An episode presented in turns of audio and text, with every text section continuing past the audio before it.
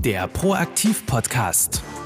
Proaktivität. Eine der wichtigsten Zutaten für ein erfolgreiches Leben.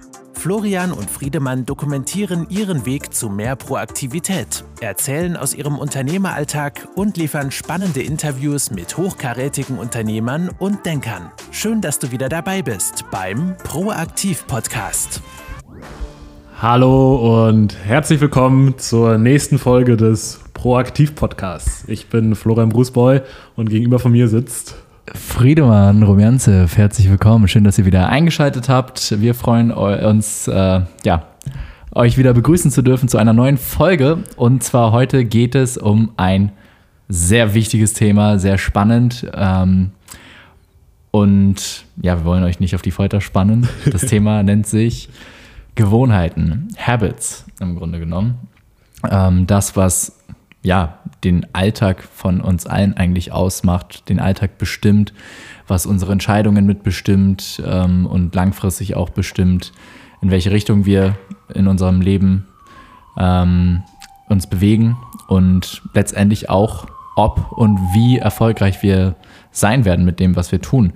Und deswegen haben wir uns überlegt, wir werden heute einfach mal über Gewohnheiten reden und was sind denn so die Gewohnheiten des Erfolges und vielleicht auch, ähm, was sind Gewohnheiten, die man eher weniger sieht? Also so, so, ich sag mal, Gewohnheiten, die jetzt nicht unbedingt förderlich sind für den Erfolg, die man bei erfolgreichen Leuten einfach weniger bemerkt. Und ähm, ja, vielleicht fangen wir erstmal an, Florian. Wie würdest du Gewohnheiten definieren? Mm, das ist eine sehr gute Frage. Also ich, ich freue mich auf diese Folge, weil wir waren jetzt ja drei Monate in Lissabon und haben da so ein bisschen Deep Dive gemacht in unsere Gewohnheiten hinein. Und jetzt rückblickend würde ich sagen, sind Gewohnheiten Sachen, die ich regelmäßig mache, ohne äh, immer wieder erneut große Aktivierungsenergie äh, zu benötigen, um die in Gang zu setzen. Also eigentlich Sachen, die ich irgendwann mal äh, mir überlegt habe und jetzt aber so ein bisschen in mein Unterbewusstsein übergegangen sind und automatisch abgehen. Also ähm, Gewohnheiten in diese Kategorie fällt auch Routine, finde ich. Und wenn ich jetzt drüber nachdenke, ergibt es auch Sinn, dass sehr viel in meinem Leben Gewohnheiten sind, weil mh, mm, ich, ich sitze ja nicht und denke ständig drüber nach, was ich jetzt gerade mache, sondern ich mache einfach. Und irgendwoher muss ja diese, müssen ja die, die Fäden kommen, die gezogen werden. Und ich, ich mache ja nichts un, Ungerichtetes. Das hat ja irgendwie schon einen Sinn, aber die Frage ist, woher kommt das? Und das sind halt irgendwelche Gewohnheiten, die ich mir irgendwann mal bewusst oder auch unbewusst überlegt habe und äh, aufgenommen habe. Es gibt viele Gewohnheiten, die wahrscheinlich noch nicht so gut sind bei mir, die ich noch gar nicht erkannt habe. Ähm, einige habe ich jetzt auch, glaube ich, in letzter Zeit auch wirklich, wirklich abgelegt. Vielleicht können wir da auch noch mal irgendwann drauf eingehen. Ja. Ähm, ja, aber für mich sind Gewohnheiten Sachen, die man größtenteils unbewusst regelmäßig macht. Ich finde, was auch spannend ist am Thema Gewohnheiten ist oder generell, wie man die definiert, ist das breite Spektrum, das es gibt an verschiedenen Gewohnheiten. Es gibt quasi wirklich einfach kleine Handlungen, so wie Zähneputzen. Ne? Das ist eine, eine Gewohnheit, die ich jeden Tag äh, mehrmals dann eben mache. Aber auch so ähm, kleine, subtile Gewohnheiten, zum Beispiel, wie reagiere ich auf Kritik, was ist meine erste Reaktion darauf? Und mein, da kann es zum Beispiel sein, dass die erste Gewohnheit ist, die man hat, dass man seine Physiologie sein, äh, verändert in eine eher abwehrende Körper, Körperhaltung. Oder genau das Gegenteil, man kann auch sich als Gewohnheit dann schon mal machen, das ist dann wieder, äh, das wäre dann möglich, wenn man dann halt dran gearbeitet hat. Ähm, zum Beispiel, wenn man jetzt irgendwie, ja, gefrontet wird mit irgendwas oder kritisiert wird, dass man dann versucht, irgendwie, weiß ich nicht, das Pattern zu, unter, zu interrupten, ähm, irgendwie da rauszukommen, einen Witz draus zu machen, für sich selber erstmal, ne? jetzt nicht für die anderen, die Kritik soll man natürlich ernst nehmen, aber für sich selber das Ganze jetzt erstmal nicht so ernst zu nehmen und sich dann im zweiten Schritt zu fragen, nachdem man es relativiert hat, okay, was ist da wirklich dran, wie kann ich das jetzt ändern? Und ich glaube, da geht es darum, diese Zeit zu verkürzen. Ja. Also du hast mal gesagt, jeder Ratschlag ist auch ein Schlag und äh, ein Ratschlag ist ja noch lieb gemeint. Kritik ist ja noch mal, eigentlich noch mal ein bisschen härter als Ratschlag, ja. auch konstruktive. Und da dann ist, glaube ich, wenn man jetzt nicht wirklich sehr geübt darin ist und in einem Umfeld ist, wo Kritik wirklich gefeiert ist, ist, glaube ich, die normale Reaktion und so, so war sie auch und ist sie wahrscheinlich auch immer noch bei mir, zumindest in Teilen, dass man erstmal ablehnt. Genau, erstmal die, die initiale unterbewusste System 1 Reaktion, die man, ist die man Ablehnung, hat. genau. Ja. Wenn man es dann schafft, aber die Zeit zwischen Ablehnung und irgendwann wirklich mal ordentlich drüber nachdenken und äh, überlegen, was ist da wirklich dran, wenn man schafft, diese Zeit minimal äh, aufs Minimum zu reduzieren, also maximal zu verkürzen, dann, dann ist man, glaube ich, auf einem, auf einem guten Weg. Und daran arbeite ich zum Beispiel gerade. Also es gibt immer noch Situationen, wo ich mir denke, oh, das ist jetzt so unnötig, dass das gesagt wurde.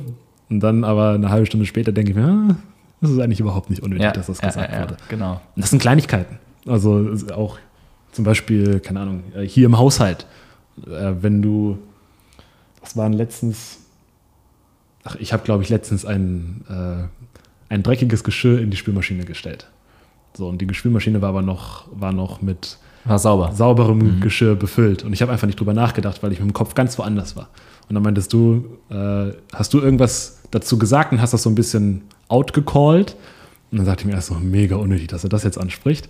Und später dachte ich mir aber, naja, eigentlich hat er schon recht. So, und ähm, genau da diese Zeit zu verkürzen, ist, glaube ich, der Key, um, um sehr gut mit Kritik umzugehen. Ja, und ich glaube, was so NLP-mäßig da ganz nette Pattern-Interrupts sein können, wenn man sich, wenn man so merkt, ich habe irgendwie so einen schlechten emotionalen Habit, dass ich äh, eine, eine Reaktion habe auf etwas, was mir dann selber gar nicht so gut tut, ist tatsächlich einfach seine, sich anzugewöhnen, wenn man merkt, okay, das kommt jetzt häufig vor. Ich, ich, ich finde mich häufig in der Situation wieder, dass ich mich angegriffen fühle, dass man sich dann einen physiologischen Pattern Interrupt überlegt. Zum Beispiel, äh, ich fühle mich angegriffen, das erste, was ich mache, ist zack, ich äh, stelle mich an die Wand, mache einen Handstand oder einen Kopfstand, irgendwie sowas. Und ich stehe erstmal nur, erstmal fünf bis zehn Sekunden einfach nur auf dem Kopf. So, das klingt total komisch, aber das haut dich erstmal so aus dem Kontext raus. Ähm, oder das war auch bei Tony Robbins ein so ein Ding, ähm, work your attitude, steh auf und wackel mit dem Hintern. Weißt du, weil wenn du, ganz ehrlich, wenn du mit dem Hintern wackelst, du kannst dich nicht angegriffen fühlen in dem Moment. Du, die Situation wird einfach ins Lächerliche gezogen.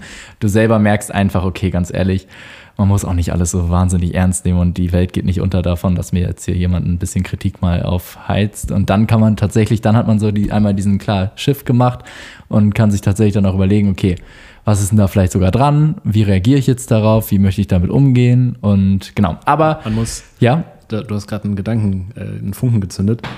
Man soll nicht, vielleicht nicht alles so ernst nehmen, sondern vor allem soll man sich selber nicht so ernst nehmen. Ja. Ich glaube, das ist so ein bisschen der Punkt. Und wenn ich mir überlege, wann fühle ich mich angegriffen? Wenn ich mir ganz wirklich darüber nachdenke. Ich fühle mich eigentlich immer nur dann angegriffen, wenn an dem Gesagten irgendwas dran ist. Ja. Wenn du jetzt zu mir sagen würdest, Florian, du bist fett und unsportlich, würde ich mich überhaupt nicht angegriffen fühlen, weil da einfach null Wahrheit dran ist. Aber sobald in einer Kritik und an einer bösen Aussage auch ein Funken Wahrheit dran ist, ähm, das ist, glaube ich, der Moment, wo man sich dann auch angegriffen fühlt.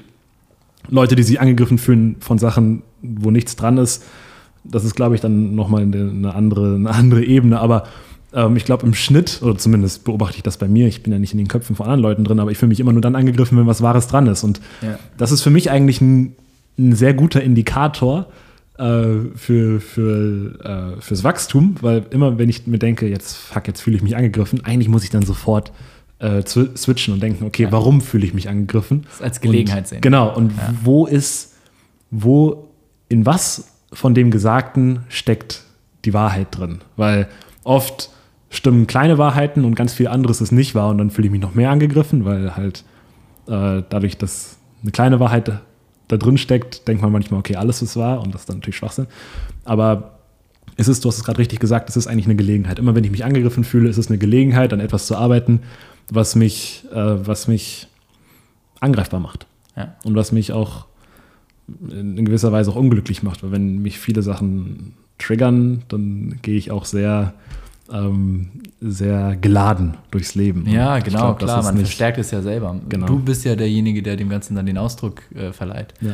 Ähm, wir sind jetzt hier schon sehr ins Topic direkt reingestiegen. Lass uns noch mal ein bisschen ähm, zu- zum Thema zurückfinden. Und zwar, es soll ja heute vor allem darum gehen, was sind die Gewohnheiten des Erfolges? Und damit es überhaupt Sinn ergibt, darüber zu reden, müssen wir erstmal quasi die Prämisse nochmal besprechen. Ist es denn eigentlich möglich, seine Habits zu verändern? aktiv? Also habe ich Kontrolle darüber, was meine Gewohnheiten sind? Weil ich sag mal so, die meisten Gewohnheiten, die sind ja irgendwie so über die, über meine Erziehung, ähm, habe ich mir die angeeignet, irgendwo hier aufgegriffen, irgendwas, was ich mir abgeguckt habe, ohne es jetzt zu bewerten, ist das jetzt wirklich gut oder schlecht für mich, sondern man nimmt das einfach so auf, man wird konditioniert durch seine Umwelt. Und äh, jetzt die Frage, können wir das Ganze in den Griff bekommen? Können wir uns ähm, von schlechten Gewohnheiten trennen und, von, und uns aktiv gute Gewohnheiten ja, hinzufügen, aneignen? Was denkst du dazu? Ich denke, wir können das auf jeden Fall machen. Also, Und wie? Ja, das ist, das ist jetzt die Frage. Fang du gern an.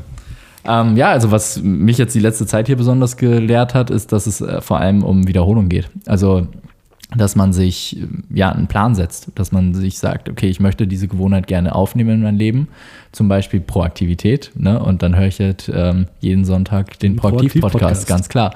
Ähm, und ja, also auf jeden Fall, da bin ich äh, ganz fest von überzeugt, wenn ich so meine letzten, also besonders die Zeit, seitdem wir unser Unternehmen haben und an uns wirklich aktiv selber arbeiten, ähm, was wir an Gewohnheiten geändert haben, ernährungsmäßig, sportmäßig, ähm, denk von der Denkweise her, auch emotional äh, für Gewohnheiten, äh, dass wir uns weiterbilden und so weiter und so fort. Also das geht auf jeden Fall.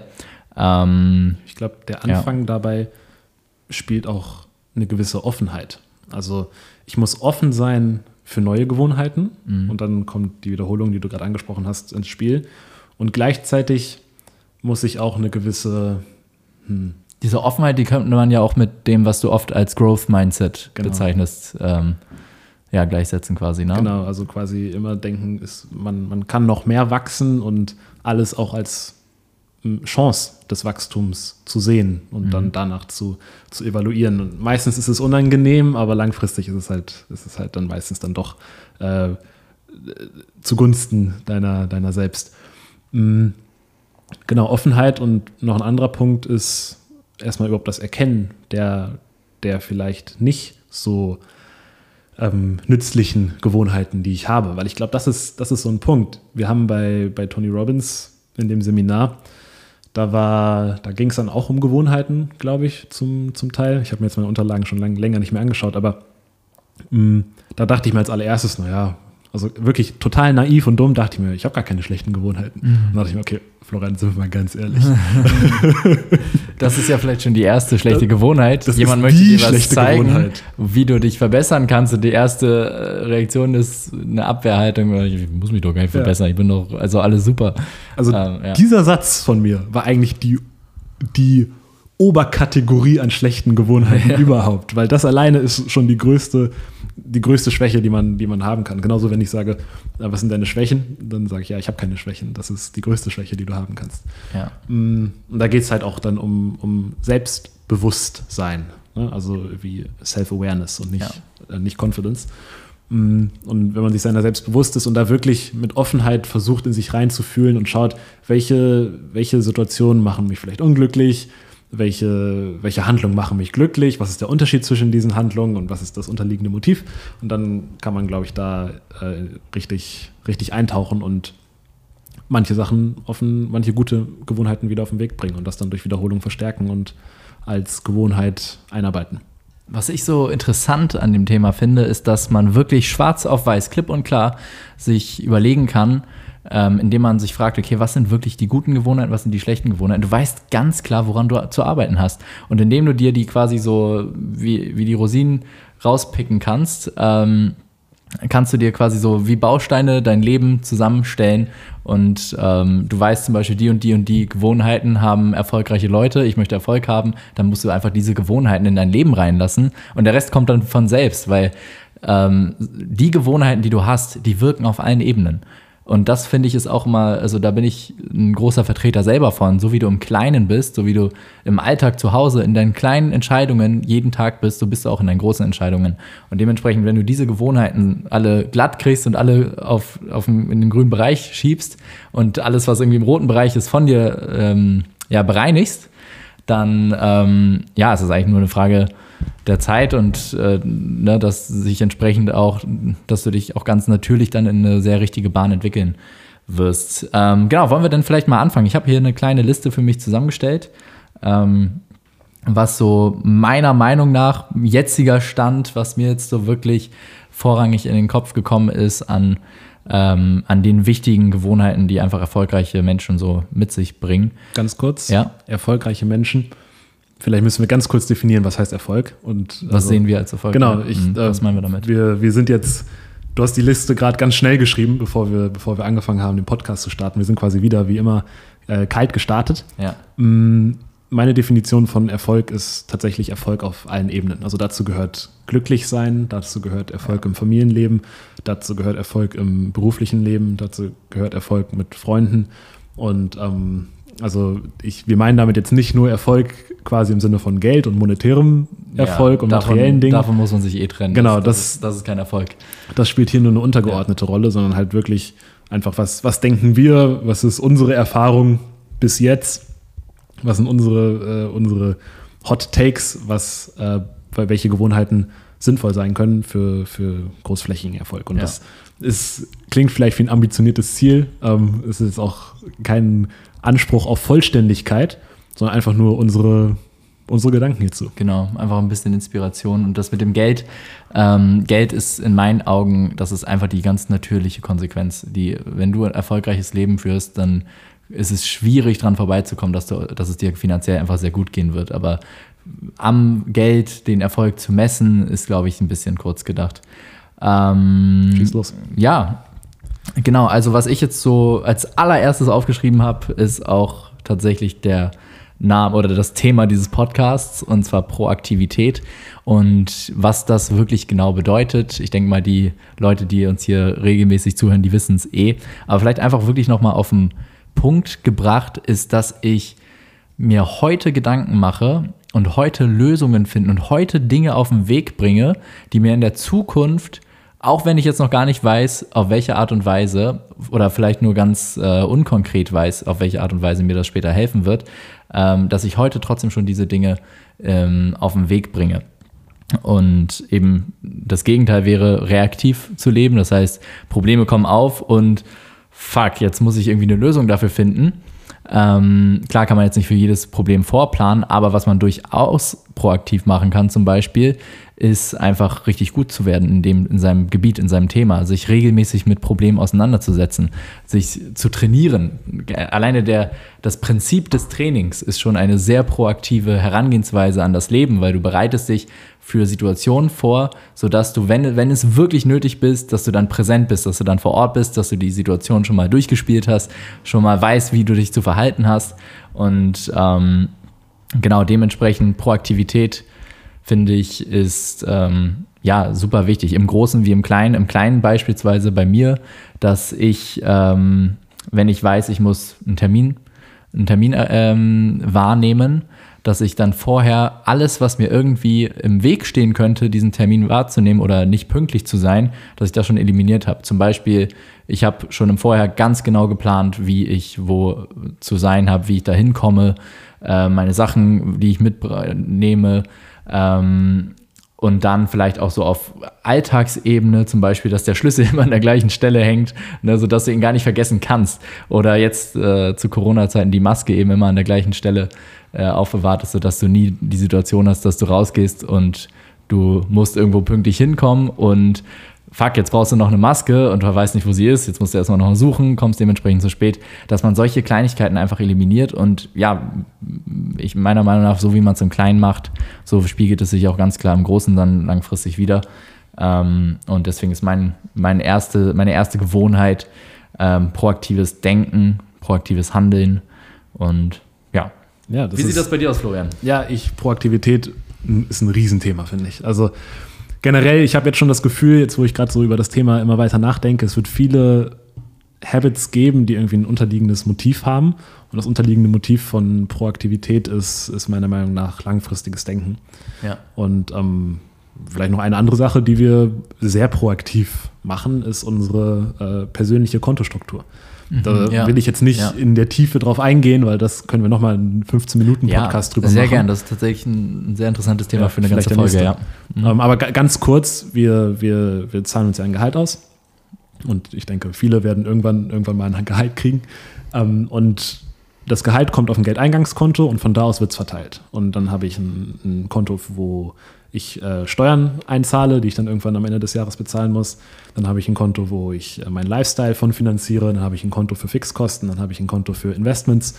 Und all diese Sachen, all diese Konten werden automatisch von meinem Geldeingangskonto befüttert, sodass ich mich um gar nichts mehr kümmern muss, sondern einfach nur meine äh, Lifestyle Kreditkarte bei mir haben muss und da kann ich ausgeben, was ich möchte. Die, die kann auch auf Null gehen. Kann auch auf Null ja. gehen, aber alle anderen Konten werden automatisch befüttert. Ja. So und ähm, das ist, finde ich, ein, ein, wahnsinniger Schritt in Richtung Proaktivität. Ja, ja, ja, ähm, und, und so gibt es viele kleine Systeme, die man sich errichten kann. Steuern beispielsweise, ne? einer der Hauptgründe, weshalb Neugründungen insolvent gehen nach den ersten paar Jahren, ist, weil sie das mit, den, mit der Steuerverschiebung nicht hinbekommen haben und auf einmal dann von einem großen Steuerbetrag überrascht genau. werden. War auch Umsatzsteuer, ne? Also ja, Umsatzsteuer, aber äh, jegliche, weil in der Regel ist es ja so, dass du sie erst 18 Monate später zahlst oder 15 Monate und dann ist das natürlich ein Schock mhm. erstmal, ne? wenn man nicht damit gerechnet hat, wenn man sich kein, keine Ratenzahlung auf ein separates Konto eingerichtet hat oder so. Ja, ja. Und die Kontostruktur ist eigentlich im Business ist es normalerweise glaube ich, eher gang und gäbe. Im persönlichen Leben habe ich das jetzt sehr, sehr. Im Business auch nicht. Glaub mir. Also klar, bei größeren Unternehmen, ja. da ist es zwangsläufig so, dass die mehrere Konten haben für verschiedene Zwecke. Aber was so kleine Unternehmen angeht, boah, also letztens in der, in der Mastermind noch die Frage gehabt, was denkt ihr, lohnt es sich ein zweites Konto zu eröffnen? Da dachte ich mir auch nur so. Es lohnt sich ein achtes wow. Genau, ja. Also wirklich äh, das A und O für finanzielle Intelligenz ist multiple Konten, zweckgebunden, budgetgebunden, ähm, mit Automatismen, dass die Gelder automatisch hin und her geschoben werden, sodass es keine bösen Überraschungen gibt. Wenn heute, stell dir vor, ich muss heute, äh, keine Ahnung, ich leihe mir ein Auto aus, ich habe einen Selbstbehalt von 2000 Euro, ähm, ich fahre einen dicken, fetten Kratzer ein und ich muss irgendwie 1500 Euro davon zahlen ich kann trotzdem mit einem Lachen ins, ins Bett gehen, weil ich habe heute schon das Geld dafür auf die Seite gelegt, sodass ich, dass es mich gar nicht schmerzt, weil das Geld habe ich ja schon sozusagen verloren. Dieses Geld ist wirklich nur dafür. Ich kann da unter keinen Umständen ähm, für irgendwas anderes ran als für irgendwelche Risikoereignisse. Und dementsprechend, ähm, ja, also das ultimative System meiner Meinung nach für, für finanzielle Freiheit auch. Auf jeden Fall. Ja. Und das geht, das geht auch auf kleine Skalen. Also unser Gehalt ist echt niedrig. Also ja. wir, wir zahlen uns echt wenig aus aus unserer Firma. Ähm, ich denke, jeder, der irgendwann ein Gehalt kriegt, wird äh, auf unserem Level oder höher starten. Wahrscheinlich höher. Und ähm, deswegen, wir, wir machen das jetzt schon im Kleinen und das hat halt auch den Vorteil, dass wenn die, die Gehälter ins Größere hin evolutionieren, dass du, dass du halt, oder dass ich halt nicht so viel unnötig ausgebe und den Überblick verliere. Ja. Weil wenn jetzt mal 8000 Euro jeden Monat auf dein Konto kommen, natürlich verliere ich da den ja, Überblick. Ja, so. Ähm, ja, genau, das machen wir mal eine andere Podcast-Folge zu. Mm, aber auch wieder ein proaktives System. Was, Was ist deine Gewohnheit, deine nächste? Verantwortungsübernahme. Mhm. Das gehört für mich eigentlich auch noch zu Proaktivität dazu ist aber so wichtig, dass ich das gerne nochmal als nächstes, auf jeden Fall als eigenen, als nächsten, Punkt, sehen, als ja. eigenen Punkt sehen kann. Und Verantwortungsübernahme ist für mich uff, einer der größten und wichtigsten Sachen überhaupt. Und Inwiefern würdest du das als Gewohnheit bezeichnen? Oh, super, super einfach. Alles, was passiert, ist, ist meine Schuld. Ja. Grundsätzlich. So. Das klingt jetzt super hart und äh, super destruktiv, auch was, was, die, was Glücklichkeit angeht. Aber für mich ist es das, was mich am allerglücklichsten macht. Ja. Nicht, was mich am allerglücklichsten macht. Aber diese Gewohnheit, so zu denken, macht mich sehr glücklich, weil wenn alles meine Schuld ist, heißt es auch gleichzeitig, dass es in meinem Einflussbereich ist. Ja. das führt mich dann dazu, ähm, meinen Fokus zu verschieben von den Sachen, die ich nicht kontrollieren kann, hin zu den Sachen, die ich kontrollieren kann. Ja. Und letztendlich bin ich der Meinung, dass mein Leben nicht durch äußere Umstände das bestimmt Wetter. wird. Genau, das Wetter. Das Wetter ist immer so schlecht Richtig. in Deutschland, es regnet immer nur. Genau, das, das Wetter, Politik, ähm, äh, keine Ahnung, meinetwegen auch. Guck mal, ich, ich, bin so schlecht darin, daran zu denken, dass mir jetzt nichts mehr einfällt. Ja. Ähm, so, auf der anderen Seite gibt es sehr, sehr viele Sachen, die ich, die ich, die in meinem Einflussbereich sind. Und das ist meine Einstellung, das ist äh, meine Reaktion auf Sachen. Klar, man muss proaktiv sein, aber trotzdem muss ich auch auf manche Sachen reagieren. Und wie reagiere ich dann darauf? Und für mich ist da eine Verantwortung zu übernehmen einfach ein, ein großer Punkt, der in Richtung Glücklichkeit zielt. So. Mhm. Mm, Und klar, man muss das auch so ein bisschen mit einer Prise Salz sehen. Wenn du jetzt irgendwie, also das gilt vor allem, ich finde, das gilt für alle, weil es macht halt wirklich einfach glücklich und befreit. Es ist, fokussiert dich auf, hin zu den Sachen, die wirklich in deinem Einflussbereich sind. Und wenn du dich darauf fokussierst, kommen auch immer mehr Sachen in den Einflussbereich. Mhm, weil alles, worauf man sich fokussiert, wird verstärkt. Mhm. Und man muss es trotzdem mit einer Prise Salz sehen, weil es gibt Leute, die wohnen in Umstände, die sind wirklich, wirklich schlimm. So, und da dann zu sagen, hey, übernehmen Verantwortung, finde ich gut, aber ich, ich würde mich da nicht auf ein hohes Ross stellen Ja. und das die, von, ganz, von, von unserer privilegierten Position heraus aus das denen zurufen. Aber trotzdem ähm, ist, ist Verantwortungsübernahme für mich, für mich ein, ein, großer Punkt. Wir können das ja auch an einem, an einem, Beispiel, an einem Beispiel festmachen. Mm, Wenn du, wenn ich jetzt in der Uni eine Klausur geschrieben habe und sie war schlecht.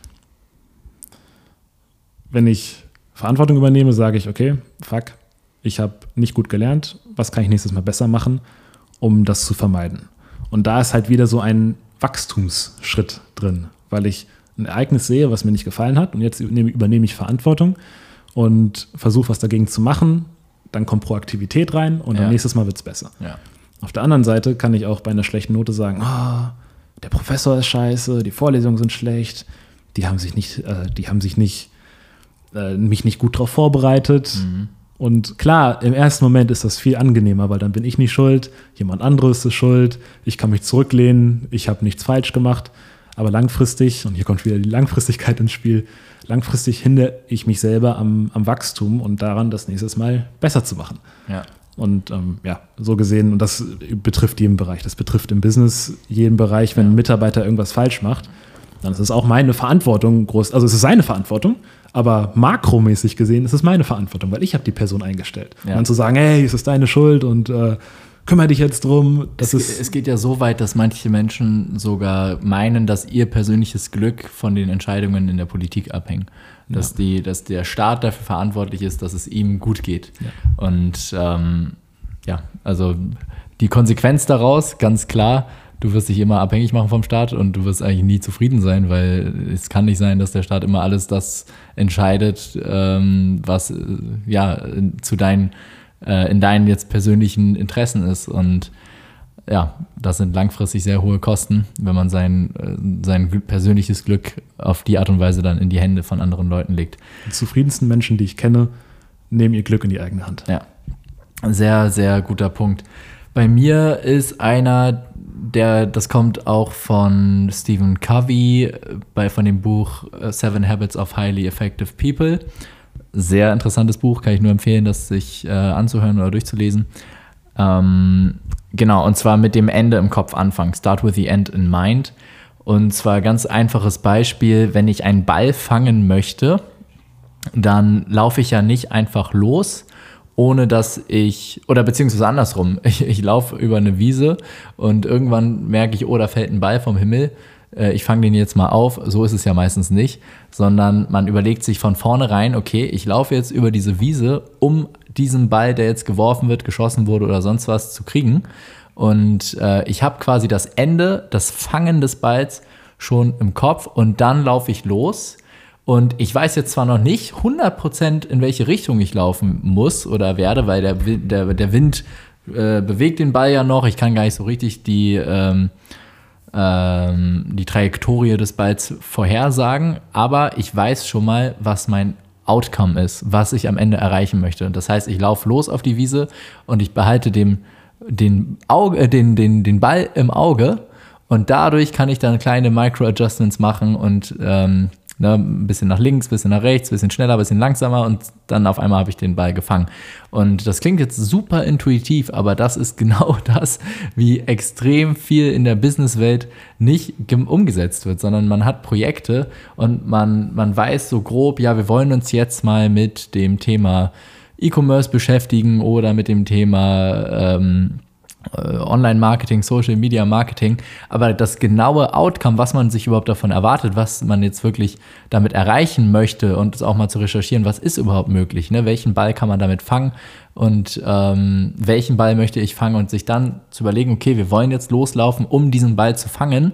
Und wir behalten das Ziel so lange im Blick, ähm, bis wir quasi immer mehr wissen, was wir dafür tun müssen, in welche Richtung wir gehen, wie schnell wir sein müssen, wie langsam wir an der einen Stelle sein müssen und um den Ball dann letztendlich zu fangen. Und wenn man das eben nicht hat, wenn man nicht so diese Vision hat, dieses Ende, und das ist auch äh, für einen persönlich, wenn man sein Business gründet, viele sagen, ähm, ich möchte selbstständig sein. Warum möchtest du selbstständig? Was ist sein? Was ist das letztendlich, was du wirklich dir davon erhoffst? Welchen Ball möchtest du davon fangen? Ähm, dadurch fangen. Und ähm, ja, wenn du das nicht hast, dann ist es ganz klar, dass du irgendwann ähm, bemerkst, warum mache ich das eigentlich hier? Was mache also warum bin ich hier eigentlich zehn Stunden am Tag am Arbeiten? Wofür mache ich das? Und dann äh, kommt man vielleicht sogar, kann es so weit kommen, dass man dann irgendwann äh, einen Burnout erleidet oder sowas. Ähm, weil man einfach seinen Sinn verloren hat und einfach nicht mehr das Ende im Kopf hat. Und im Gegensatz dazu, wenn man das Ende im Kopf hat, wenn man genau weiß, ich möchte selbstständig sein, um ähm, irgendwas Krasses zu erschaffen, ich möchte einen Unterschied machen in der Welt oder ich möchte vielleicht auch einfach nur ähm, ganz neue finanzielle ähm, ein ganz neues finanzielles Level erreichen für mich und für meine Familie und so weiter. Und ich habe jetzt wirklich konkret festgelegt, bis so und so möchte ich äh, X Amount of Cash oder sowas verdienen. Ne? Das ist natürlich jetzt eine sehr oberflächliche Betrachtungsweise, aber das ist schon mal ein Ende. Ne? Oder vielleicht, man kann es auch ein bisschen schöner sagen, dass man vielleicht so und so viele ähm, Kunden beliefern möchte, so und so viele Kunden richtig glücklich gemacht haben möchte. Und wenn du dieses Ende im Kopf hast, dann weißt du ganz genau, was du machen musst. Und jede Entscheidung fällt einem so viel leichter, weil du weißt ja, okay, ähm, der Ball bewegt sich jetzt durch den Wind ein bisschen weiter nach rechts. Dann ist es ganz klar, muss ich auch ein bisschen nach rechts gehen. So, und im Business wäre das, okay, der Kapitalaufwand hat sich jetzt so ein bisschen erhöht. Ja, damit ich mein Ziel erreiche, brauche ich jetzt einen, äh, Kredit oder sowas. Ne? Also äh, muss nochmal Geld aufnehmen oder vielleicht nochmal Investoren reinlassen. Ähm, das heißt, wenn man wirklich sein Ende vor Augen hat, klar definiert, am besten sogar terminiert, dann ähm, fallen im Alltag so viele Multi, äh, so, so viele Mikroentscheidungen leichter und das fühlt sich fast sogar so an, als würde man von selber, als würde man von selber dann äh, zum Ball kommen. Und so ist es ja auch tatsächlich auf dem, auf dem Sportplatz, sage ich mal, wenn man auf der Wiese ist und wenn man jetzt den Ball fangen soll, äh, du läufst los, du überlegst ja nicht jede kleine Entscheidung. Oh, jetzt laufe ich ein Stück nach links, jetzt ein bisschen schneller, jetzt ein bisschen langsamer, sondern du machst es einfach und am Ende fängst du den Ball. Und du fragst dich, okay, krass, wie, wie habe ich das jetzt eigentlich gemacht? Das Einzige, was du gemacht hast, du wusstest A, welchen Ball möchtest du fangen? B, ähm, du hast den, den Ball im Blick behalten ja. und dann bist du losgelaufen und hast den Ball gefangen. So einfach ist das. Das ist ja auch tatsächlich die richtige Art einen Ball, der geworfen wurde, zu fangen. Ja. Also es ist tatsächlich so, dass du, dass es besser ist, wenn du ihn im Blick behältst und dann meinetwegen ganz am Ende noch so einen großen Sprung machst, um ihn zu fangen, als wenn du guckst, okay, dahin könnte er fallen oder dahin könnte er geworfen werden, dann lossprintest ähm, und dann aber nach oben guckst und merkst, okay, fuck, ich bin 10 Meter zu weit gelaufen, dann kriegst du ihn, kannst du ihn gar nicht mehr so einfach fangen. Das ist tatsächlich die bessere Strategie. Mm. Und ja, du, du hast es das, das Wichtigste dabei ist eigentlich, dass, dass du dann auch die Umwelt als Werkzeugkasten auf einmal siehst, wenn du weißt, was du erreichen möchtest. Also wenn ich jetzt äh, Wow, das ist echt ein also das als Werkzeugkasten die Umwelt zu betrachten, das ich, das höre ich gerade zum ersten Mal. Das finde ich ist eine geniale Metapher. Danke. Führ, führ das bitte weiter aus. Danke. Ich äh, hast du gleich auch gerade zum ersten Mal überlegt. Genau, also wenn ich genau weiß, was ich erreichen möchte, dann, dann, dann fokussiert, dann ist mein Blick ja auch ein ganz anderer. Also wenn ich, ich kann man es vielleicht mit einem tangierbaren Beispiel, nehmen wir mal an, ich möchte, vielleicht auch gar nicht im Business-Kontext, sondern noch allgemeiner, ähm, nehmen wir mal an, ich möchte ein guter Fußballspieler werden. Ja. So kann man sich easy vorstellen. Ich möchte ein guter Fußballspieler werden. Und ich weiß, dass ich das unbedingt möchte, habe meine Gründe dafür. Ähm, jetzt sehe ich meine Umwelt ja ganz anders ich lese Bücher ganz anders. Ich lese Bücher und überlege, wie kann mir das, was in dem Buch drin steht, helfen, ein guter Fußballspieler zu werden. Und das mag vielleicht jetzt hier in dem Podcast wie, einen kleinen, wie nur wie ein kleiner Mindset-Shift sich anhören, aber das ist der Unterschied zwischen, zwischen 0 und 100. Also wenn ich, wenn ich Sachen lese und die ganze Zeit das Gelesene versuche einzufügen in mein Ziel und entweder hakt es ein und es läuft oder es hakt nicht ein, die Idee, ähm, das ist eine ganz andere Art, Sachen zu lesen und Informationen aufzunehmen und auch eine ganz andere Art zu schauen. Und ich glaube, es gibt ähm, einfach alles, was wir erreichen wollen, können wir erreichen. Wir brauchen halt nur die richtigen, ja, die richtigen Werkzeuge und die richtigen, den richtigen Input dafür. Aber wenn ich nicht, wenn ich nicht weiß, dass ich eine, eine Spargelsuppe kochen möchte, dann weiß ich auch im Gemüseladen nicht, dass ich einen Spargel brauche. Mhm. Und ähm, na, das ist, glaube ich, eine geile Metapher ja, mit Kochen. Geht, ja, ja, genau, also ich, ich muss wissen, was ich kochen möchte, ähm, bevor ich einkaufen gehe. Genau, ja, stimmt. Also man, jeder kennt es bestimmt, man geht mal einkaufen mit einer konkreten Intention. Ich möchte das und das kochen, ich habe mir eine Liste gemacht, ich gehe da rein und zack, zack, zack, zack, zack, habe alles zusammengesammelt, bin an der Kasse und raus. Oder das genaue Gegenteil, man weiß gerade nicht so richtig, was man kochen möchte oder vielleicht ja, man geht einfach mal einkaufen, lässt sich ein bisschen inspirieren, verbringt da sehr viel Zeit, hat am Ende ein paar Sachen gekauft, die eigentlich alle gar nicht zusammenpassen, kommt bei raus und am Ende macht man Nudeln mit Pasta. Ja. äh, mit, mit Pesto meine ich.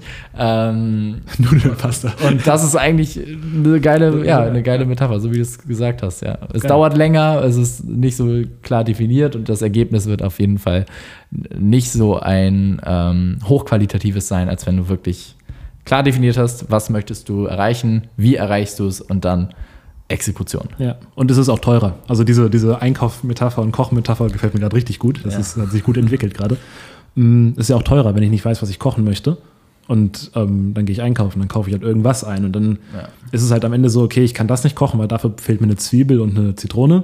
Ich kann aber auch das andere nicht kochen, weil dafür fehlt mir der Spargel. Und dann koche ich halt Nudeln mit Pesto, genauso wie du es gesagt hast. Und da ist noch ganz viel unnötiges Zeug on top gekommen. Genau, und habe viel unnötiges Zeug, was ich aber nicht verwerten kann, höchstens in einer, ja. äh, weiß ich nicht, in einer, in einer Brühe oder so.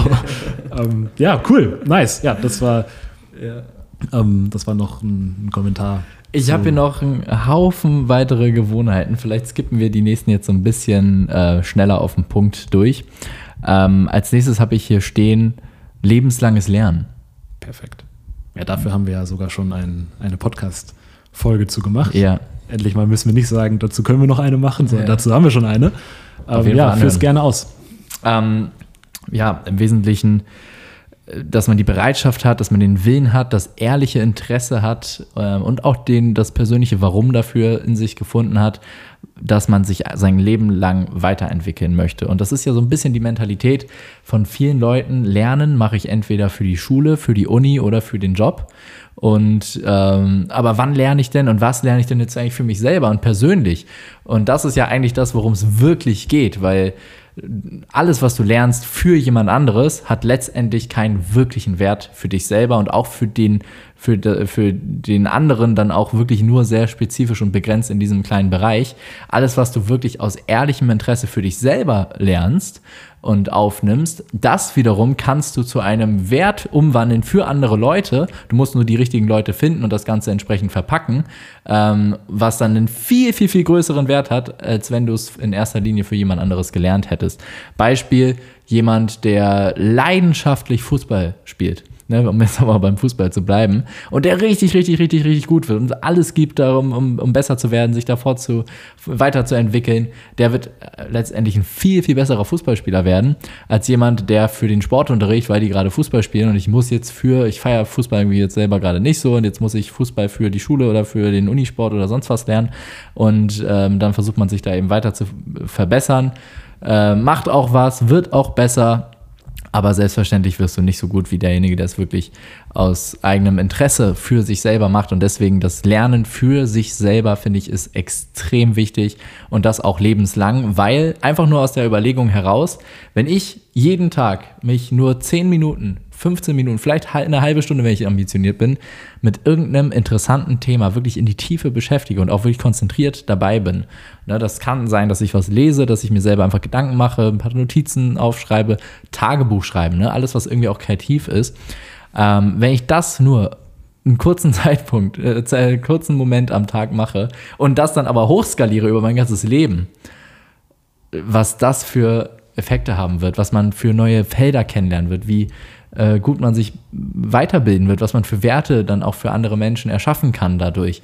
Ähm, das ist einfach enorm. Und ich habe das Gefühl, die Mentalität ist eher so, Lernen wird irgendwie, ist irgendwie negativ konnotiert, weil man eben ja diese Kondi negative Kondition aus der Schule, aus der Uni und vom Arbeitgeber gewohnt ist und deswegen traut man sich gar nicht, hat gar nicht so Bock, irgendwie dieses Thema jetzt so, oh, jetzt muss ich was lernen, oh, jetzt muss ich ein Buch aufschlagen. Ah, kein Bock. So, du, du sprichst mir aus der Seele. Also wirklich Hammer. Ich finde es so schade. Ich finde es so, so, so, so, so, so schade, dass die ersten 15 Jahre deines äh, bewussten Lebens damit verschwendet werden, Sachen zu lernen, wo man selber nicht weiß, wofür man sie lernt und die dann im Rückschluss dir die Freude am Lernen kaputt machen. Weil was, warum mache ich Sachen? Weil sie sich irgendwie gut angefühlt haben oder weil sie irgendwie langfristig Sinn ergeben. Warum mache ich Sachen nicht? Weil sie sich schlecht anfühlen und weil ich den Sinn darin nicht sehe. Und durch, durch die Schule, und das, äh, ich will jetzt kein Blame irgendwo hinschicken, sondern einfach nur eine Beobachtung staten. Ähm, ich glaube, durch die Schule werden sehr viele Leute daran äh, demotiviert zu lernen, genauso wie du es gerade gesagt hast. Und ich fände es eigentlich ein viel intelligenteres Konstrukt, eine Institution zu bauen, die vielleicht nicht ganz so viele Inhalte in kurzer Zeit reinballert, sondern die die Freude und den Spaß am Lernen kultiviert, sodass die Leute auch nach ihrer Zeit in der Schule weiterlernen, bis zum Ende des Lebens. Das wäre für mich eine ja. richtig geile und sinnvolle Institution, die einfach dieses, die Konnotation des Lernens positiv besetzt, um dann den Menschen die, die Möglichkeit zu geben, auch direkt nach der Schule, dass wenn nach, nach dem Abi sagen dann alle, okay, geil, was kann ich jetzt lernen? Ja, und nach dem Studium, boah, was kann ich jetzt, jetzt noch lernen? Geht's los. Ja, genau. Ja, ähm, das fände ich cool. Und mhm. Studium macht es besser, weil da kann man sich aussuchen, was möchte ich lernen. Und Schule, man kann halt auch nicht, nicht, nicht nur das lernen, was man möchte. So, ja. das ist, ist auch richtig. Aber so im Groben ist das, Die Schule das ist ja Wunsch. oft der Sündenbock, muss man sagen. Und alle sagen, ah, das deutsche Schulsystem ist komplett für den Arsch. Aber ich, äh, ich, also da ist sicherlich auch vieles dran. Und wenn ich jetzt so auf meine Schulzeit zurückblicke, ähm, ist ganz klar, äh, ne, die, die Lehrer, ja, also muss, brauchen wir, glaube ich, nicht drüber reden. Ähm, bloß auch da, finde ich, hat jeder auch wieder die eigene Verantwortung. Und wir haben heutzutage halt auch einfach Mittel, die darüber hinausgehen, als das, was wir in der Schule bereitgestellt werden, äh, bekommen. Ne? Warum, warum sind wir jetzt davon abhängig, was mir der Lehrer jetzt vermittelt, wenn der jetzt einfach ähm, selber gar nicht so krass in dem Thema drin ist, was unterrichtet und selber so dafür brennt und mir das gar nicht so vermitteln kann. Ich habe doch YouTube, ich habe doch Google, ich habe doch ähm, auch mein, meinen eigenen Geist, meine eigenen Interessen und so weiter. Ich, ich kann doch alles machen. Irgendwie, ne, jeder hat ein Handy heutzutage und Internet, um mich irgendwie dann für die Themen, für die ich mich wirklich begeistere, auch ähm, ja, wirklich rein zu investieren und mich da fortzubilden und da auszuleben. Und dann kann man auch, wie du sagst, die Umwelt wieder als Werkzeugkasten sehen. Dann merkt man, ah, okay, das und das interessiert mich. Und äh, cool, jetzt kann ich den Matheunterricht benutzen, um vielleicht mein kleines Hobbyprojekt, was ich zu Hause habe. Ne? Manche haben ja irgendwie auch schon zur Schulzeit irgendwelche, ähm, irgendwelche, weiß ich nicht, Eintakter oder sowas, Fahrzeuge ausgebaut und sowas. Jetzt kann ich da die Sachen, die ich da lerne, vielleicht damit noch irgendwie kombinieren und so weiter. Ähm, Genau, das ist natürlich, ne, kann man jetzt von den Kindern jetzt nicht in der Schule erwarten, ähm, aber langfristig, bevor man jetzt als Erwachsener insbesondere jetzt großartig da, da hinterher trauert, dass meine schulische Ausbildung so schlecht war und deswegen habe ich jetzt heute nicht so viel gelernt und ja, deswegen habe ich heute auch keinen Spaß am Lernen und sowas. Nee, das, nee, finde ich alles nicht. blöd. Komm, bitte, da bitte einmal die Verantwortung selber übernehmen und sagen, hey, ich habe trotzdem, also Lernen per se ist etwas, das ist was super Schönes, was super Wichtiges fürs Leben. Vielleicht hatte man einfach bisher noch nicht den richtigen Ansatz und vor allem kam es, ja, und das ist wirklich das Wichtige, es muss von aus einem selber herauskommen. Ne? Es ist ja immer so, wenn jemand anderes dir versucht, etwas aufzudrücken und in der Schulzeit insbesondere hat man ganz andere Dinge im Kopf als jetzt irgendwelche Mathe-Geschichten oder so. Ähm, oder ich hatte andere Dinge im Kopf. Und äh, ja, deswegen wirklich aufs Herz hören, worin, worin möchte man sich weiterentwickeln und dann auf einmal entdeckt man, dass auch diese ganzen Sachen, die in der Schule damals so unattraktiv schienen, so wie Mathe vielleicht auch oder keine Ahnung, Astronomie oder Chemie oder sonst was, wenn ich darüber nachdenke, dann überlege ich mir krass, ey, wie, wie diese ganzen chemischen Prozesse funktionieren oder die Biologie im Körper, die ganze, wie sich Zellen selber wieder regenerieren und so weiter, wie Energie erzeugt wird aus den Nahrungsmitteln, die wir aufnehmen, wie, wie der, wird. genau, wie das umgewandelt wird, nicht erzeugt, ja, sehr richtig, der Physiker. ähm, und, und so weiter und so fort. Dann denke ich mir, wow, das ist doch super interessant, ja. das ist super spannend. Warum hat mir das denn keiner jemals so irgendwie vermittelt damals so, ja. ne? Aber dann kann ich mir auch sagen, einfach, hey, weißt du was, äh, scheiß drauf, ich mach's, ich nehme es jetzt in die Hand und ich schaue jetzt, was ich interessant finde und ähm, bediene mich jetzt der Werkzeuge, die ich habe, um mich in diesen Bereichen fortzubilden und äh, schaffe mir jetzt ein proaktives System wie ich über die nächsten zwei Jahre in dem Thema richtig gut werde, indem ich zum Beispiel zweimal die Woche ähm, mich einfach damit auseinandersetze. Und es gibt auch im Internet, wenn man nochmal in Mathe, wenn man in Physik und all diesen naturwissenschaftlichen Themen, aber auch in allen anderen Psychologie und so weiter, ähm, man hat dann vielleicht keinen Abschluss, aber es gibt im Internet auch super viele richtig, richtig gute Ressourcen, die kostenlos sind, ähm, auch von Unis bereitgestellt ähm, wo, man, wo man richtig fit drin werden kann. Irgendwelche Online-Kurse und ähm, Systeme mit Aufgaben und so weiter. Also da gibt es alles Mögliche, also was man auf jeden Fall machen kann. Es mangelt nicht an dem Zugang zu Informationen. Ja. Es mangelt an der Motivation zu lernen. Und im Erwachsenenalter ist der erste Schritt Verantwortung übernehmen und das dann selber lernen. Im Kindesalter ist es ein bisschen schwierig, von Verantwortung zu reden, weil wenn du zwölf bist, dann bist du halt im Umkreis deiner Familie und von der Schule und da bist du noch, da bist du noch nicht so autonom, dass du wirklich Verantwortung übernehmen kannst. Ja. Da liegt es dann aber auch an den Eltern. Also ne, Elter Kindererziehung, eines meiner Lieblingsthemen, bin ich noch nicht besonders äh, noch nicht besonders gut drin. Aber ich aber merke, das ist ein Big ist Topic ein big, bei dir. Ja, ist ein, ja. Ist ein Big Topic. Wird auch wahrscheinlich immer mehr werden. Ja, ja ich habe ich hab noch Zeit. Ähm, ähm, aber es ist proaktiv, weißt du? Ja. Ich mache mir jetzt schon Gedanken darüber, damit ich dann in, in neun Jahren oder so, wenn es soweit ist, ja. dann das, das alles schon in meinem Unterbewusstsein habe und dann gleichzeitig schon die richtigen ja äh, Entscheidung treffe. Und einer der wichtigsten Werte wird dann auch sein, Verantwortungsübernahme beizubringen und das auch vorzuleben. Und gleichzeitig natürlich auch dieses, ähm, dieses Wachstums-Mindset, dass man auch quasi an, an Sachen wachsen kann und auch die Schule als Instrument für Wachstum sehen kann. Jetzt aus der Ebene des Staates heraus, wie man dieses Gefühl von, äh, wie man die Konnotation vom Lernen positiv besetzen kann, ohne das gesamte System umzustellen, wäre meiner Meinung nach einfach Leute als Lehrer in die Fächer zu stecken, auf die sie wirklich, wirklich Bock haben.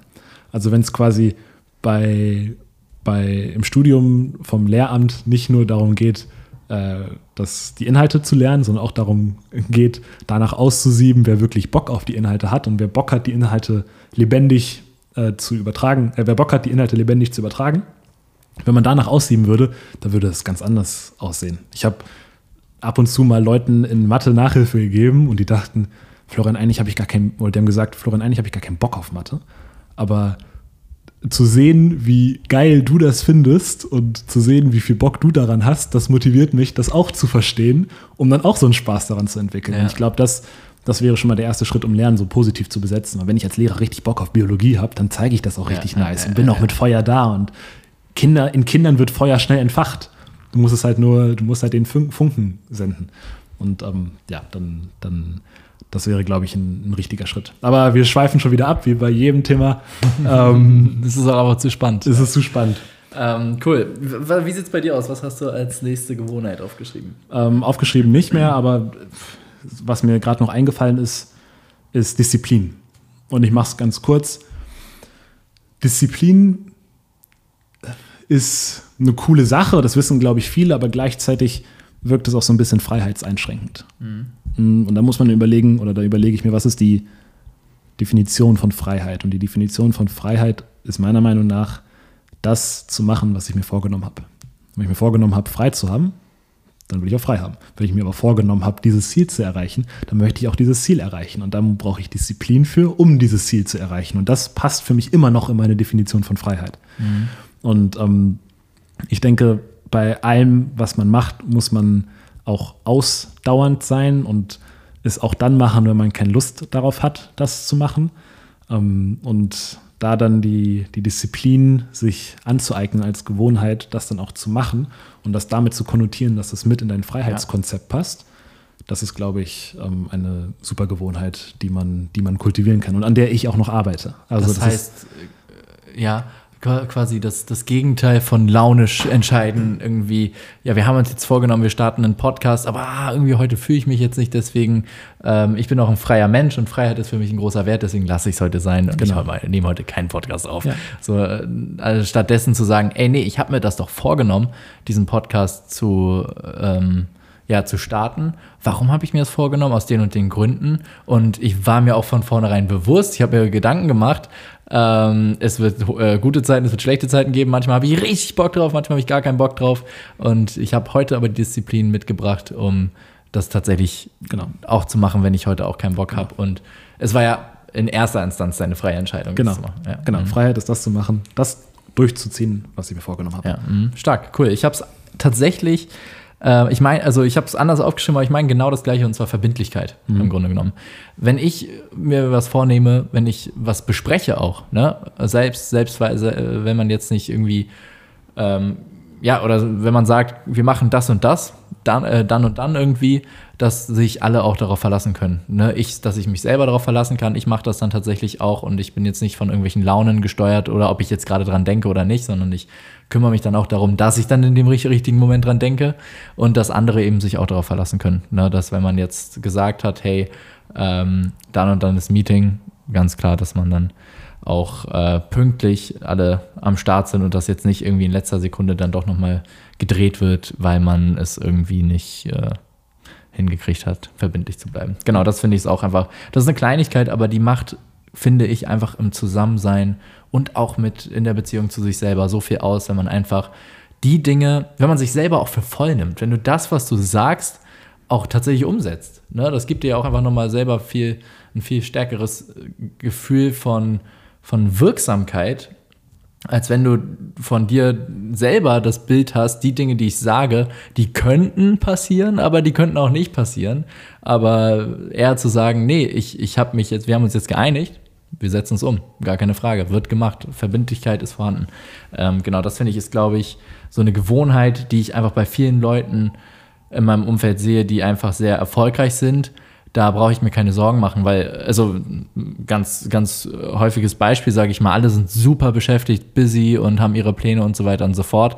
Und ähm, ich sag mal, wenn man irgendwie einen Zoom-Call macht für irgendwas und über irgendwas quatschen möchte, dann ist es oftmals so ein, mit manchen Leuten einfach, das weiß man auch, äh, ist es dann einfach so ein Guesswork, ob die jetzt pünktlich sind oder ob die überhaupt auftauchen. Und das war ich auch äh, eine Zeit lang, bis ich dann irgendwann bemerkt habe, ey, ich muss da wirklich was ändern, dass ich nicht in meiner Business untergehe und dass ich solche Sachen, wenn ich sowas zusage, dann auch einhalte und wenn ich es nicht einhalten kann oder möchte, dann auch gar nicht erst zusage.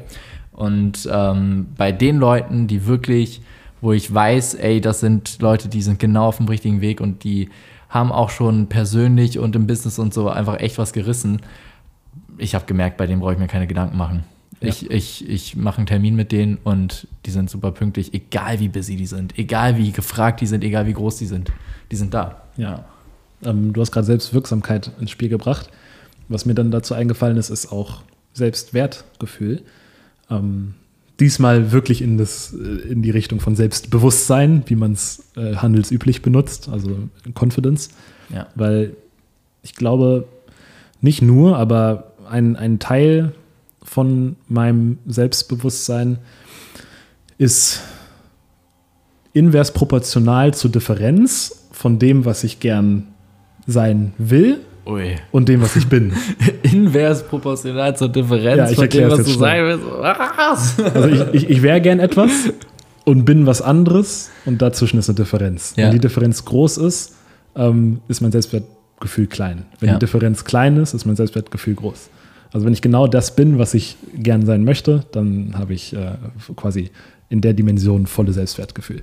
Ähm, ich habe es ein bisschen kompliziert ausgedrückt, damit ich es dann erklären Aber kann, sich, um dann schlau zu wirken. wunderbar angehört, ja. Also genau. Wirklich, ähm, ein ähm, Hochgenuss. Ähm, ja, und ich, ich glaube, wenn man da, und da, da spielt dann Verbindlichkeit eine Rolle. Weil wenn ich schon sage, ich kümmere mich drum, ja. dann kümmere ich mich aber nicht. Dann ist es noch nicht mal so, ich wäre gern jemand, der sich drum kümmert und habe es nicht getan, sondern ich habe ich wäre gern jemand, der sich drum kümmert, höchstwahrscheinlich. Und habe es auch noch gesagt und habe noch jemand anderem das gesagt und trotzdem kümmere ich mich nicht drum. Das ist halt ein, großer Differenzenmacher Ja. äh, und gleichzeitig halt ein, ein Schlag für mein Selbstbewusstsein. Hm, stimmt. Das war ja auch, ich weiß nicht mehr, wer es gesagt hat, aber auch ein interessantes Zitat. Wenn du dich, wenn du ein Business gründen möchtest und aber irgendwie so eine Blockade innerlich hast und einfach nicht zugange kommst, nicht zum Potte kommst, ist das Beste, was du tun kannst, im Grunde genommen allen zu erzählen, dass du es bis dann und dann gemacht haben wirst. Ne, sag, erzähl einfach allen, in zwei Monaten bin ich hier raus bei der Arbeit. Zu deinen Freunden sagst du ja, in zwei Monaten habe ich meinen Job gekündigt, ich starte mein eigenes Business. Erzähl es allen, weil irgendwann hast du dann so viel Druck äußerlich hier aufgebaut, dass du, dass du dir vor dir selber einfach die Integrität bewahren musst und um, um Genau. dieser, ja, um der in Anführungszeichen Schande zu, zu entgehen dann. Erzähl es allen und schreib es auch auf. Ja, also alles genau. eigentlich entsteht zweimal. Einmal im Kopf und einmal in der echten Welt. Ja. Und wenn das im Kopf entsteht und du es schon mal in die echte Welt bringst, zwar nur in Modellform, also in Form, dass du es aufgeschrieben hast oder verbal kommuniziert, dann hast du es schon mal festgehalten in der echten Welt. Dann musst du es noch umsetzen. Genau, man, man, hat es materialisiert. Und ich finde, Aufschreiben ist da wirklich ein, ein, ein sehr, sehr effektives Mittel, ne? sei es im Tagebuch oder auf einer To-Do-Liste oder sonst wo, einfach die Gedanken, die man hat, aufzuschreiben und auch Ziele, was man sich vornimmt. Und da gibt es auch Studien zu. Dass, und es, es liegt ja auch auf der Hand. Die Leute, die ihre Ziele aufschreiben, haben einfach eine x-fach höhere Wahrscheinlichkeit, sie auch zu erreichen. Die Leute, die sie nicht aufschreiben, ähm, da, die haben halt, da sind die Chancen einfach sehr viel, sehr viel niedriger. Da gibt es tatsächlich eine Studie zu, die habe ich Ja. letztens gehört. Irgendwie Harvard-Absolventen, äh, die einen haben nach so und so vielen Jahren ihr Gehalt verzweifacht, haben ihre Ziele nicht aufgeschrieben, haben es trotzdem verzweifacht, weil sie einfach super smart waren. Die, die ihre Ziele, die wirklich Ziele hatten und sie wirklich aufgeschrieben haben, auch noch, dazwischen war noch Medium-Fall, äh, die sie wirklich aufgeschrieben haben und auch hatten, ähm, die haben ihr Gehalt verzehnfacht. Ja. So, und äh, das ist, Das ist eigentlich auch wieder dieses, äh, das, das Prinzip von Start with the End in Mind. ja. So, dann, wenn du weißt, worauf du ihn abzielst, dann machst du halt alles, alle kleinen Micro- Micro-Adjustments auf dem Weg dorthin, dass du es dann tatsächlich auch, ja, letztendlich erreichst. Und das ist auch ein neuer, äh, neue, neue, Gewohnheit. Schreiben. Ja, Das ist Ja, die Gewohnheit, wow. die ich noch gar nicht habe oder nur im ganz, ganz kleinen und die ich unbedingt kultivieren möchte. einmal pro Woche hast du sie. Einmal pro Woche habe ich sie, da haben wir, haben wir unsere Leitfragen, auch ein geiles Podcast-Thema. Ja. Aber Können wir Ja, auch unter, den, den, das, unter Proaktivität stellen. Mm, Also einmal die Woche haben wir Fragen, die wir uns irgendwann mal gestellt haben, die wir immer wieder beantworten, so tagebuchmäßig. Mm, Aber generell schreiben. Und das, warum, warum ist Schreiben sinnvoll? Zum einen hat es die Dimension, die du gerade angesprochen hast, wenn ich was erreichen möchte und es auf Papier bringe, habe ich es materialisiert und ähm, mache es somit noch verbindlicher für mich und gehe dann dem hinterher und habe es quasi auch visualisiert. Zum anderen möchte ich aber auch nicht nur meine Ziele aufschreiben, sondern ich möchte einfach meine, meine Gedanken aufschreiben. Und klar, das hat auch, das, das hat auch äh, verarbeitungstechnisch sehr hohe, äh, sehr, einen sehr hohen Wert. Aber Mega, ja. was, glaube ich, oft vergessen wird, ist, was ist eigentlich Schreiben? Und Schreiben ist strukturiertes Denken. Es gibt eigentlich gar keinen Unterschied zwischen Schreiben und Denken. Und wenn du üben möchtest oder wenn ich üben möchte, besser zu denken, dann kann ich damit anfangen, dass ich üben kann, besser zu schreiben. Und das hätte ich das gewusst, hätte ich, glaube ich, schon in der Schule mir wirklich, hätte ich die Verantwortung übernommen und hätte wirklich auch im Deutschunterricht diese ganzen doofen Aufsätze, über die ich damals immer geschimpft habe und noch nicht so richtig im Verantwortungsmindset war, habe ich, habe ich, äh, hätte ich, wäre ich ganz anders angegangen, weil ich hätte gedacht, okay, alles, was ich jetzt schreibe, fördert meinen Kopf, weil ich muss mir über was Gedanken machen, ich muss es strukturieren, ich muss es wirklich kohärent in einer Story aufs Blatt bringen, ähm, um es dann abzugeben. So, und wenn da mein, mein End in Mind gewesen wäre, dass ich damit meinen Kopf trainiere, das wäre halt eine ganz andere Motivation gewesen und ich hätte da viel mehr Herzblut reingesteckt. Deutsch war eins meiner schlechtesten Fächer, leider. Ähm, hätte, ich, hätte ich damit wahrscheinlich zu eins meiner besten Fächer machen können mit diesem, mit diesem Ding. Und ähm, man merkt es ja selber. Also wenn ich mir Podcasts oder Videos anhöre von Leuten, die echt intelligent sind und die viel schreiben, die können ihre Gedanken so messerscharf und auf den Punkt gebracht rüberbringen, dass sie manchmal, also dass ich, dass ich in einem wenn ich mir vorstelle, ich hätte mit denen eine Auseinandersetzung, eine verbale Auseinandersetzung, könnte ich gleich einpacken. Ja. Die, die hören sich meine Punkte dann an, strukturieren sie in ihrem Kopf und geben dann ihren Kontra und, und ziehen mir quasi die Hose aus. Und das ist nämlich der Punkt. Ich glaube gar nicht mal, dass die jetzt in dem Moment die Sätze dann formulieren, sondern sie haben einfach alles, was ihrer Meinung ihren äh, oder in diesem, diesem, diesem Thema entspricht, alles schon mal ausformuliert und durchdacht und aufgeschrieben. Und dadurch kann man dann tatsächlich einfach die Gedanken, die man schon mal aufgeschrieben hat, auch und es gibt ja manche Leute, die sprechen ja so wie geschrieben, ne? Die Ja. sprechen ja perfekt ausformuliert, ohne äh, mm, ähm, und dass die Sätze irgendwie ähm, gar, gar nicht wirklich, ne, so wie bei uns jetzt hier gerade, ein bisschen gar keine richtigen deutschen vollständigen Sätze sind. Aber manche Leute können das und dadurch, das ist natürlich extrem sinnvoll für deine Eloquenz und auch für deine äh, gedankliche Klarheit einfach. Was möchtest du eigentlich ausdrücken? Und was möchtest du überhaupt rüberbringen? Und deswegen alleine sich so eine kleine Agenda zu schreiben für irgendwas, ähm, finde ich super sinnvoll. Ich habe immer, wenn wir irgendein wichtiges Telefonat hatten oder so, ich habe es immer geskriptet. Ich habe mich nie dran gehalten, so wirklich, aber es hat mir super viel gebracht, weil ich mir vorher schon einmal äh, jeden einzelnen Aspekt des Telefonats, jede, jeden, wenn ich irgendwas verkaufen wollte oder sowas, ähm, jeden ein, ähm, Einwand schon überlegt habe, wie könnte ich darauf reagieren und so weiter. Und allein, dass ich es einmal ausformuliert habe, habe ich dann auch und auch verschriftlicht habe, ähm, habe ich dann quasi auch die Möglichkeit per ja quasi per Knopfdruck das direkt wieder abzurufen und dann, ne, als würde ich dann in dem Moment tatsächlich die Dinge erst in meinem Kopf synthetisieren müssen, die Sätze und die Gedanken, die ich habe. Und genau, was auch schreibenmäßig ähm, super wichtig ist, finde ich, ist Journal, weil einfach seine Gedanken auszuschütten, ähm, seine Emotionen loszuwerden, was ist, was läuft gerade richtig geil, worüber hat man, woran hat man gerade richtig viel Freude, was, was motiviert einen gerade richtig, was enttäuscht einen gerade vielleicht auch und auch ohne Blatt vom Mund zu nehmen, äh, auch vor sich selber nicht, weil ja, einfach einfach alles rauszulassen. Ähm, was sind vielleicht auch Ängste? Ne? Super wichtig, jeder hat Ängste und ähm, man darf vor diesen Ängsten nicht weglaufen, man muss sie konfrontieren und am besten auch verschriftlichen, weil nur wenn du wirklich auch ähm, ausformuliert weißt, was sind deine Ängste, kannst du auch irgendwie dran arbeiten. Und ähm, was sind deine Ziele, wie soll es weitergehen? Manchmal ist es auch so, dass man sich was vorgenommen hat, was so unerreichbar wirkt und super aufwendig und schwierig und du hast eigentlich noch gar keine Ahnung, wie du irgendeinen Schritt von dem, was du dir jetzt vorgenommen hast, umsetzen sollst. Und auch da kann es helfen, sich das einfach erstmal aufzuschreiben. Was möchte ich denn eigentlich machen? Was sind die einzelnen Schritte? Und dann hast du eine Agenda und dann kannst du da wieder äh, reinzoomen und gucken, okay, wie kann ich jetzt das noch kleiner aufteilen? Und am Ende fühlt es sich dann schon ein bisschen machbarer an. Und deswegen Schreiben ist definitiv ein extrem sinnvolles Instrument. Unsere Leitfragen haben bei uns, seitdem wir das eingeführt haben im Unternehmen oder einfach auch für unsere persönliche äh, Beziehung und Geschäftsbeziehung, ähm, ja, ist ein Gamechanger. Also machen wir auf jeden Fall eine Folge drüber. Sehr, sehr gerne. Das Ding, der Punkt ist halt auch, dass im Kopf macht man einfach so viele Abkürzungen. Also wenn ich im Kopf wirklich tief über etwas nachdenke, dann ist das wirklich, wirklich anstrengend.